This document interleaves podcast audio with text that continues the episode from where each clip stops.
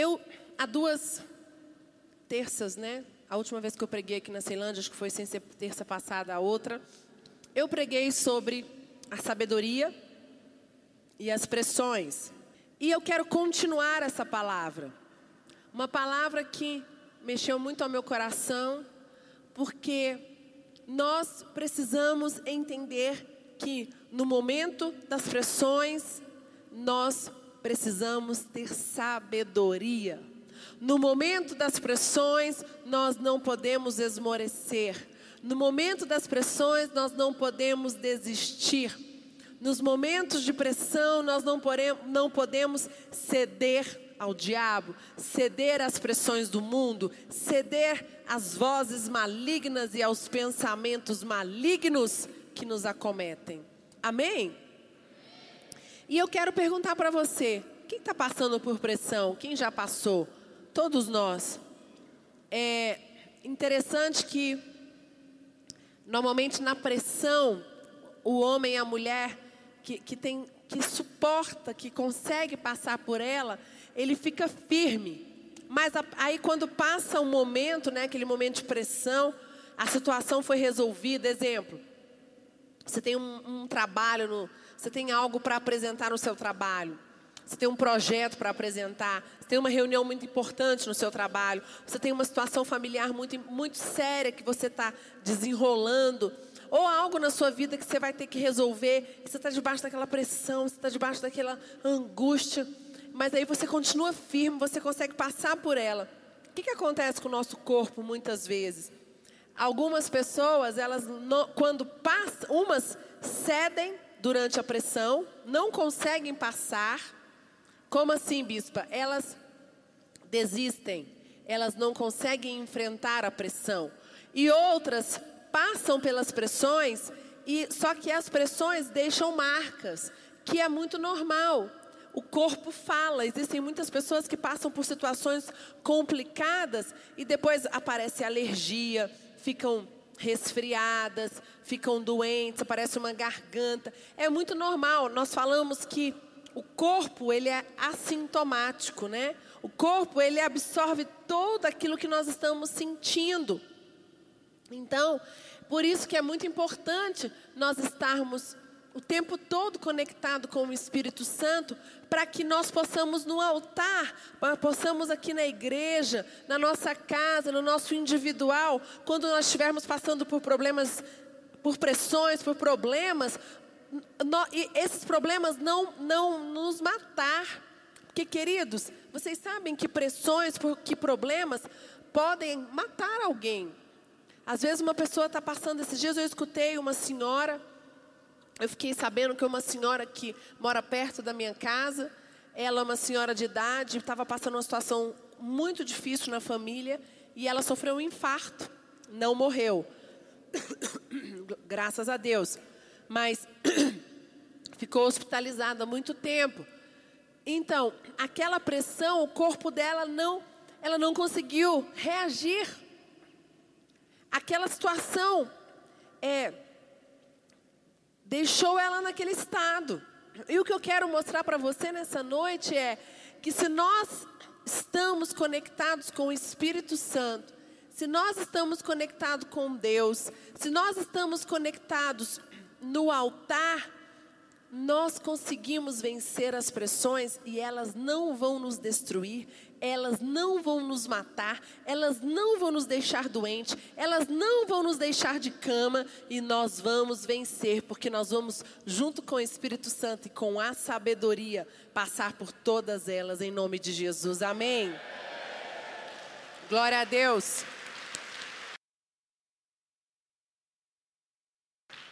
Abre comigo Filipenses 2:5. Eu quero, eu já li esse texto, mas eu quero reler com vocês. Seja a atitude de vocês a mesma de Cristo. Jesus foi tentado, foi provado. Se Jesus foi tentado, foi provado, imagina eu e você.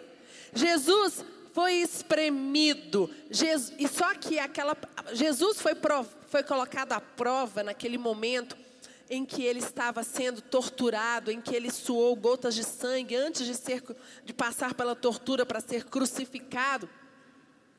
Porque aquela pressão de Jesus, ele iria para a cruz e a cruz de Cristo gerou vidas. Por causa da cruz, eu e você estamos aqui. Porque, queridos, lá atrás, Adão, ele quando ele pecou com Eva, foi através do pecado de Adão que veio a carnalidade. Através do pecado de Adão e Eva, em que o mal começou a habitar na terra, porque o mal já existia, mas ele não tinha poder sobre o homem. E Jesus, ele é tão, Deus é tão maravilhoso que depois de um certo tempo ele falou: chega, eu vou dar uma nova oportunidade para aquela, para o povo, para o meu povo.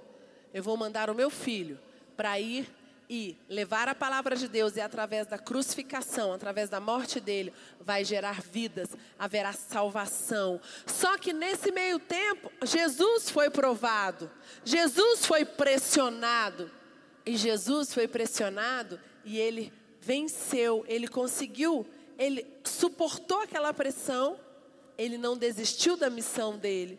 Então, o que eu quero dizer para você é: muitas vezes nós queremos crescer nas nossas vidas profissionais, queremos crescer no nosso casamento, queremos crescer na nossa, no nosso ministério, queremos crescer como pessoa e nós vamos ser colocados à prova. Nós vamos ser colocados em situações em que nós vamos ser pressionados.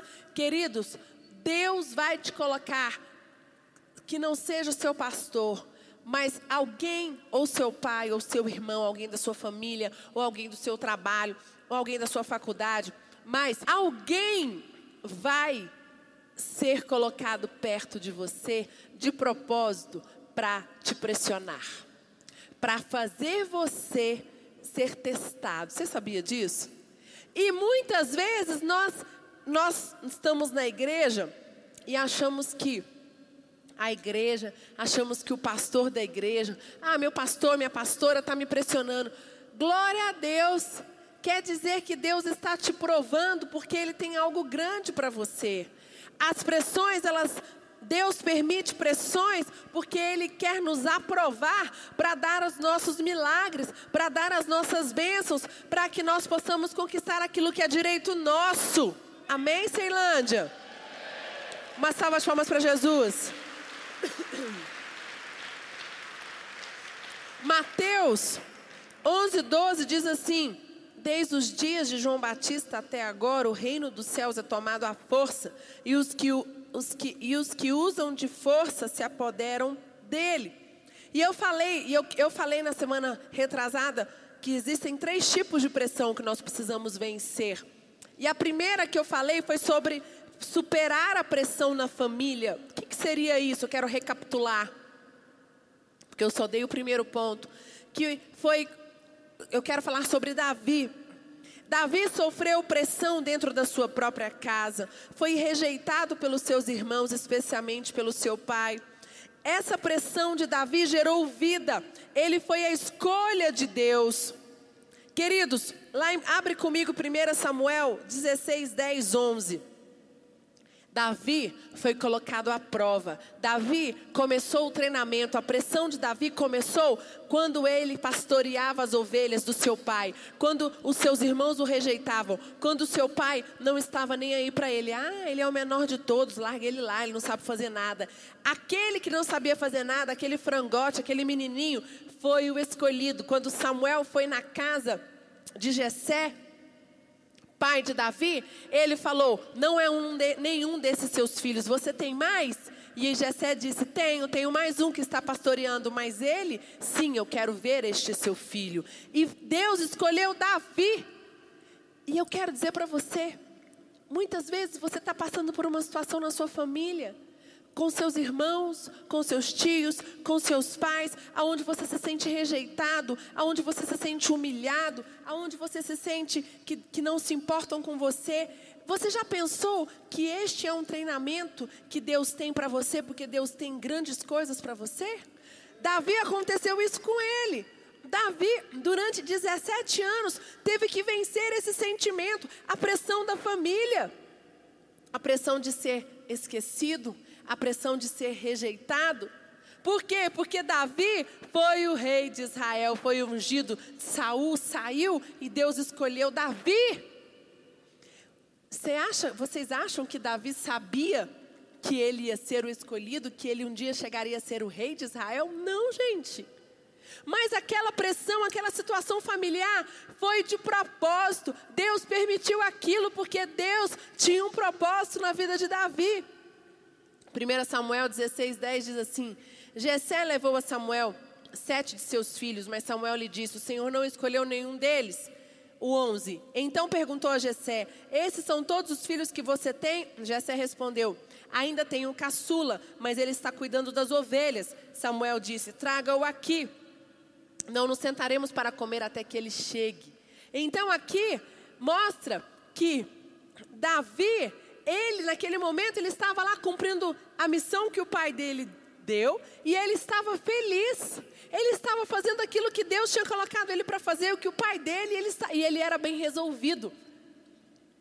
Se Davi não fosse bem resolvido, Davi não tinha sido escolhido. Então eu quero falar com você que às vezes você está passando uma situação na sua família semelhante como a de Davi. Às vezes o seu pai, a sua mãe ou o seu irmão, alguém da sua família está sofrendo é, uma pressão, humilhação, você acha que você está colocado de escanteio, você acha que você não merecia essa situação, não reclame, queridos. Vá para o altar e fala: Deus, se eu estou passando essa situação, o Senhor tem um propósito, me ensina, porque eu quero vencer, porque essa pressão, eu quero que essa pressão me ensine, porque o Senhor tem algo grande para mim.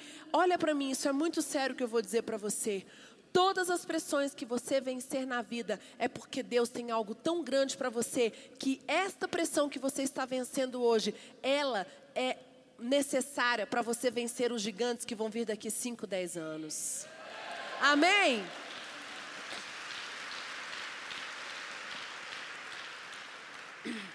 Existem pessoas que são presas nas situações familiares Bispa, mas você não sabe o que aconteceu na minha casa quando, quando eu morava com meu pai, com a minha mãe. O meu pai batia na minha mãe. A minha mãe, a, meu pai e minha mãe se separaram. Os meus irmãos me leram. Diz assim: o que aconteceu na minha família vai ficar na minha família. Eu hoje estou sendo treinado. Isso que aconteceu na minha casa, eu, essa pressão que eu sofri, eu vou me reerguer, eu vou me reestruturar emocionalmente no altar com o Senhor Jesus, porque essa situação que eu vivi na minha casa vai me ensinar para eu ser um grande homem, uma grande mulher durante toda a minha vida. As pessoas não conseguem entender isso. As pessoas começam a chorar, as pessoas começam a lamuriar, as pessoas começam a se colocar na posição de vítima. Eu quero dizer uma coisa para vocês. Vocês sabem que eu, com Priscila, tinha uma grande tendência de ser uma pessoa vítima. E graças a Deus, eu tive que fazer uma escolha. E um dia o meu pai chegou para mim e falou, e me mostrou isso, falou, minha filha, essa, essa situação, você se coloca como vítima o tempo todo, isso não vai te levar a lugar nenhum. E naquele dia eu tive que tomar uma decisão. E engraçado que eu casei com Lucas, que, é, que me ajudou. Deus é tão perfeito que me colocou um homem, um marido especial perto de mim, alguém que pudesse me ajudar a não voltar a ser vítima. Por quê? Porque quando você casa, você sai da casa do seu pai eu tinha que caminhar com as minhas próprias pernas. Eu não ia ficar lá pedindo ajuda para o papai e para a mamãe, né? Mas Deus colocou uma pessoa que me ajudou. E, e, e, eu vejo como eu cresci como mulher. Porque eu, e eu vejo hoje no meu filho, eu tenho ajudado os meus dois filhos, a que quando eles vão para uma situação de vítima, quando eles se colocam numa situação de coitados, eu não deixo. Eu falo, não, não veja essa situação dessa, desse jeito. O meu filho pequeno esses dias falou para mim: Ah, mas eu tenho uns amigos. E quando chega, a gente está todo mundo junto. Tem um amigo meu que chega e manipula e tira os meus amigos de perto de mim. Aí o Lucas, e eu fiquei morrendo de dó, né? Porque mãe morre de dó. Aí o Lucas virou para ele e falou assim: Davi, aprende a lidar com essa situação. Se o seu amigo chega e tira a atenção dos seus outros amigos, é porque você está deixando. E o Lucas, o que, que, eu podia ter feito? Eu podia ter falado assim: eu vou lá resolver essa situação para você. Não, isso não pode. Como? Você não vai mais então ser amigo. Eu entrar no meio e tentar resolver essa situação, que é o que a mãe faz. E eu não fiz isso. E o Lucas, com essa situação, está ensinando a ele que uma pessoa vai chegar no ambiente, vai tirar a atenção dele, porque ele tem nove anos de idade, ele ainda não sabe reagir, e ele tem que ser mais forte, ele tem que falar: peraí, não é porque a pessoa chegou e tomou atenção que eu sou colocado de escanteio, que eu não sou nada, que eu não presto, que eu não, tenho, que eu não valho nada, entendeu? Então é a chance que eu estou tendo de ensinar o meu filho a vencer nas situações que estão perto dele. Segunda, pressão, pressão do ambiente. E essa para mim é uma pressão muito importante. É uma das mais importantes. Davi mais uma vez venceu a pressão e dessa vez foi a do ambiente, pressão do medo. O ambiente era de medo. O rei e todo o exército temiam um grande gigante filisteu. Davi resolveu ser o maior que o ambiente, entendeu? Davi entendeu que ele era a luz e que a luz pode alterar um ambiente. Olha que forte. Davi entendeu que era luz e a luz pode alter, alterar o ambiente. Você sabe que você é luz e que você pode alterar o ambiente? O que, que significa isso? Significa, vou mostrar na Bíblia as passagens que Davi fez isso, mas sabe o que significa? Que você chega num ambiente pesado, num ambiente mórbido, num ambiente onde as pessoas estão down, num ambiente onde só as pessoas murmuram, e você chega naquele ambiente e você tem certeza de que você é luz e você não é contaminado. Pelo contrário, você contamina. Amém? Mas olha só, cuidado que não é sempre que isso que a gente dá conta, viu, gente? É, a gente sabe, mas nem não é porque eu sei que eu dou conta. Não é porque eu sei que eu vou dar conta. Então você tem que estar. Tá, como é que você vai dar conta? Se você estiver conectado com Deus, se você estiver em oração, se você for uma mulher que jejua, um homem, uma mulher que busca a Deus, um homem, uma mulher que está na igreja, que está em comunhão com Deus, que ouve a palavra de Deus, que busca a palavra de Deus, que busca conhecer a mais de Deus. 1 Samuel 17, 9 mostra que é, se ele puder lutar e me matar, mostra Davi falando que ele quer lutar contra Golias. Se ele puder lutar e matar-me, nós seremos seus escravos. Todavia, se eu vencer e o matar, vocês serão nossos escravos e nos servirão. E isso é o gigante, né? E acrescentou: Eu desafio hoje as tropas de Israel. Mandem um homem para lutar sozinho comigo. E lá no 24, quando, isso, isso é Golias desafiando o povo de Israel. Lá no 24, quando os israelitas viram um homem, todos fugiram com muito medo. Todos fugiram com muito, com muito medo. Aquele gigante chegou e se impôs ali ele era muito grande, não tinha ninguém que poderia destruir. Saul ficou enlouquecido, toda a tropa ficou doida e se passaram 40 dias. 1 Samuel 17, do 25 ao 37, vai mostrar que o ambiente ali era de medo. Existia muito medo, mas Davi, ele quando ele ouviu aquilo, aquele burburinho, ele foi lá. E o irmão dele chegou para ele e falou assim: o que, que você está fazendo aqui? Você é um nada. Nanico, cuida de ovelha. O que, que você está fazendo aqui? Sai fora daqui. Só que Davi já tinha vencido a pressão da família. Davi não estava nem aí porque o irmão falava dele, porque Davi sabia quem ele era. E ele falou, pra, quando ele é chamado, e o rei chama ele, e o rei fala para ele assim: como que você vai lutar contra um gigante? Ele falou assim: Eu cuido das ovelhas do meu pai e eu já matei urso, já matei leão. Eu, o meu Deus Todo-Poderoso, eu, junto com o meu Deus, consigo sim matar esse gigante. E Saul ainda tem mais. Saul chega e quer mostrar para ele, quer dar para ele que ele use a armadura de Saul. E ele fala o quê? Não.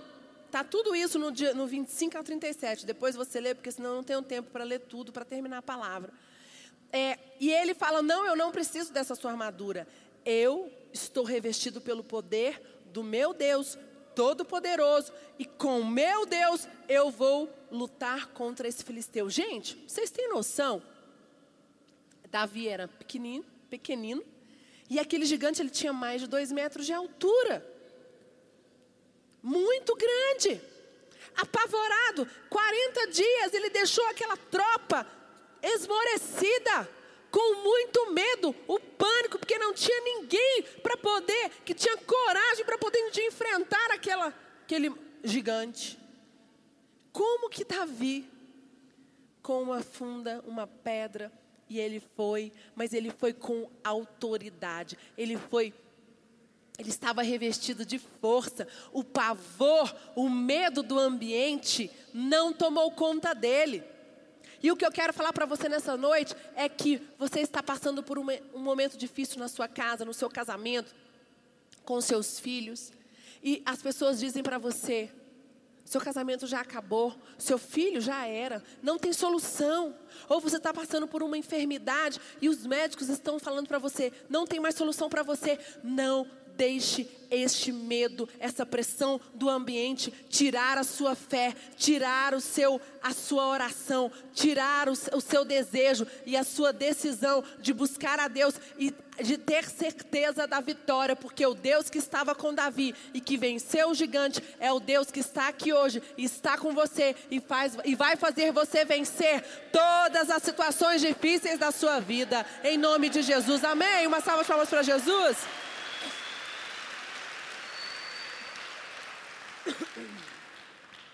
O ambiente era de medo e de pavor. E Davi não estava debaixo desse ambiente. Davi estava conectado com Deus, com a força que vinha de Deus. Davi não estava conectado com as, com as circunstâncias. Muitas vezes você vê seu inimigo tão grande. Olha só, gente. Muitas vezes a gente vê o nosso inimigo tão grande e ele nem é tão grande. Você sabia que os maiores que os maiores os divórcios acontecem por problemas desse tamanho, não por problemas deste tamanho. Normalmente, as, os casamentos que têm problemas grandes, que não têm soluções, eles separam, mas eles são a minoria, é 10%. 90% dos casamentos acabam por problemas deste tamanho, porque a pessoa, ela acredita que o problema dela é tão grande, que o gigante dela é tão grande, que já tomou conta dela. E é assim com a enfermidade. Você crê que a enfermidade já te acometeu, já te você já se vê no caixão. Você já vê seus filhos nas drogas, você não vê solução. Você não vê, sabe? Você não vê, você, você vê a sua empresa falida. Está amarrado em nome de Jesus. Sabe por que, que esse culto de terça-feira de campanha? É para você aqui pegar a, a filipeta da campanha, vir para o altar e, e orar e ver com seus olhos espirituais a sua empresa prosperando, o seu casamento dando certo, os seus filhos aqui no altar, a sua enfermidade, você curado da enfermidade, você feliz, você trazendo pessoas para a igreja, você se tornando um homem, uma mulher que leva a palavra de Deus. Eu não estou te desafiando para ser um líder. Estou te desafiando para você ser um homem e uma mulher que é luz, que aonde for a palavra de Deus, você vai ser luz, vão sair palavras sábias, palavras de fogo da sua boca e pessoas vão se converter através do seu testemunho, em nome de Jesus. Amém? Sabe por que, que muitas vezes você vê seu inimigo tão grande como ele nem é? Porque o medo tomou conta de você. Outro exemplo é Bartimeu. Bartimeu ouviu, ouviu falar que Jesus estava passando e Jesus continuou a passar até que alguém mandasse Bartimeu calar. Mandaram, cala a boca, Bartimeu, para de falar, para de gritar. O que, que Bartimeu fez? Calou a boca? Não. Aí que Bartimeu gritou mais. Aí que Bartimeu abriu a sua boca e falou: Jesus, eu estou aqui. Bartimeu não se deixou abalar pelas pessoas, por aquela multidão que falava: cala a boca, para de gritar. Porque Jesus estava passando e ele falou: é a minha única chance. Se ele olhar para mim, se ele me tocar, eu vou ser curado. E você? Que pessoas perguntam de você fala: para de falar de Jesus, fica quieto. E você perde a grande oportunidade de Jesus estar passando por você, te tocar, te curar, trazer o seu milagre, a sua bênção. Você vai perder. Por quê? Porque você foi o ambiente ele te, ela, ele te controlou. O ambiente te sufocou. E é isso que eu quero dizer para você a sabedoria, o bispo Lucas está pregando sobre isso na terça também, é necessária, porque se você for um homem, uma mulher sábio, você vai observar o ambiente, as pressões e não vai, não vai deixar com que elas tomem conta de você, tirem a sua fé, tirem a sua alegria, tirem a sua esperança, tirem a sua determinação de alcançar aquilo que é direito seu, aquilo que Deus colocou no seu coração, em nome de Jesus, amém, igreja?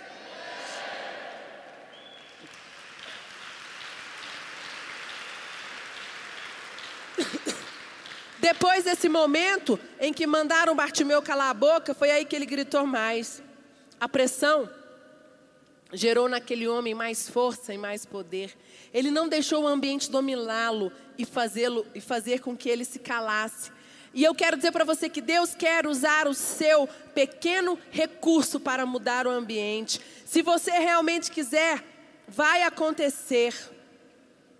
Você pode fazer com que seu pequeno, se você quiser, o seu pequeno recurso pode sim mudar o seu ambiente. Se você quiser acreditar, você está aqui na igreja hoje tomado por um medo, tomado por uma angústia, tomado por uma dor, você está vivendo a pior situação da sua vida. Eu quero dizer para você: nessa noite, a situação pode reverter em bênção. Nessa noite, a situação de desgraça, de morte que você está vivendo, de medo, de pânico, pode se reverter em nome de Jesus. Se você acreditar e se você abrir a sua boca e declarar, em nome de Jesus, amém.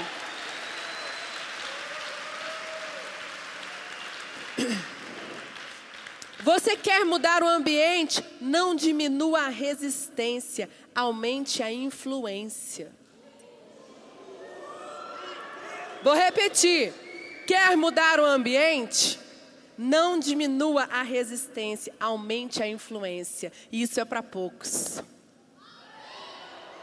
Sabe o que, é isso? Você tem que ser muito saber quem você é, muito homem, muita mulher, para você com todo o ambiente de desgraça, com todo, tudo conspirando contra você. E você chega naquele ambiente e você fala: Eu sei quem eu sou, eu tenho um Deus todo-poderoso. E aqui o Espírito Santo está comigo. Mas, gente, não é ser tolo, não.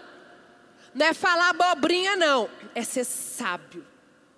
É você influenciar. É você não esmorecer. É você, como diz a música, né? As noites traiçoeiras vão vir? Elas vão vir, e daí?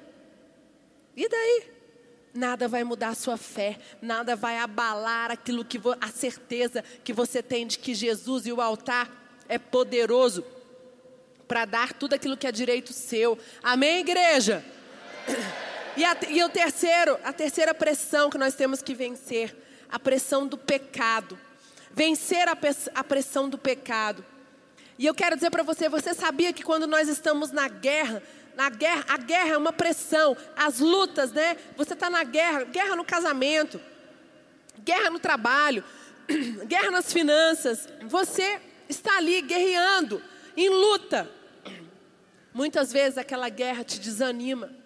Ou você está cansado e você fala: Ah, não vou na igreja hoje. Ah, não vou na célula hoje. Ah, não vou no culto hoje. Ah, não, hoje eu não estou afim. Nesse momento que você fica em casa, que você não vem, para a casa de Deus, que é guerrear, aí você cai. Foi o que aconteceu com Davi. Davi não quis ir para a guerra. Ah, não vou. Deixa os meus exércitos, né, os meus homens lutarem. Eu vou ficar.